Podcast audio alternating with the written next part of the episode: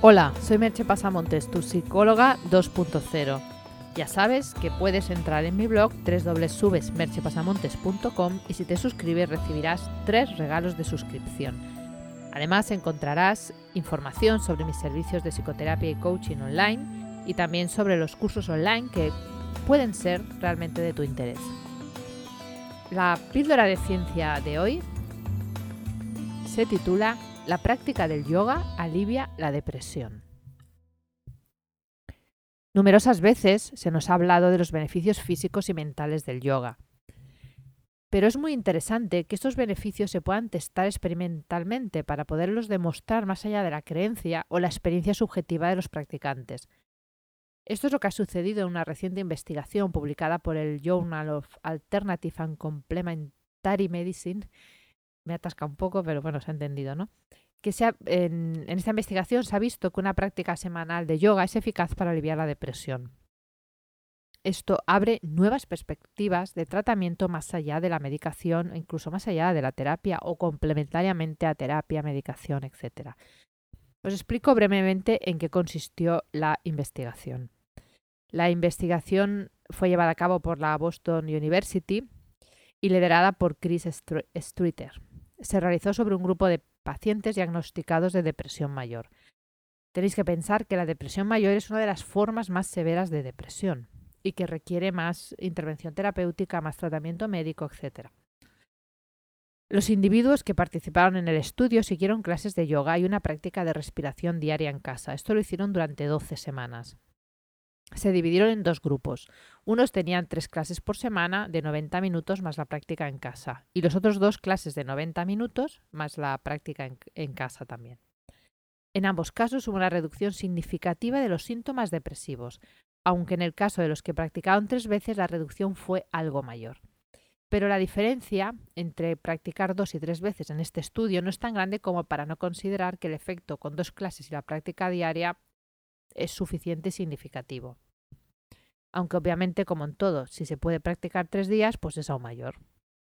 Se controlaron variables, como el hecho de que los instructores fueran profesores certificados y con experiencia, y se realizó seguimiento individual de los participantes para comprobar si realizaban las prácticas en casa, si tenían alguna dificultad o si había algún día que no pudieran practicar por tener dolores musculares u otra causa.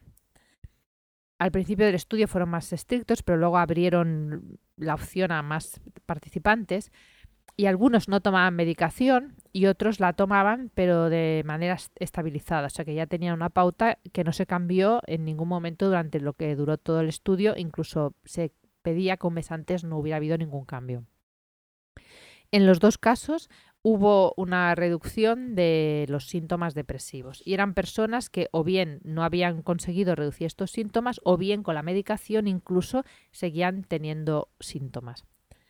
Conclusiones. Que el yoga alivia la depresión. El yoga más la práctica diaria de la respiración se ha mostrado eficaz para reducir los síntomas depresivos, tanto en pacientes sin medicación como en aquellos que la tomaban pero aún tenían síntomas depresivos, aún presentaban síntomas. Eso hace que sea un tratamiento recomendado para la depresión mayor.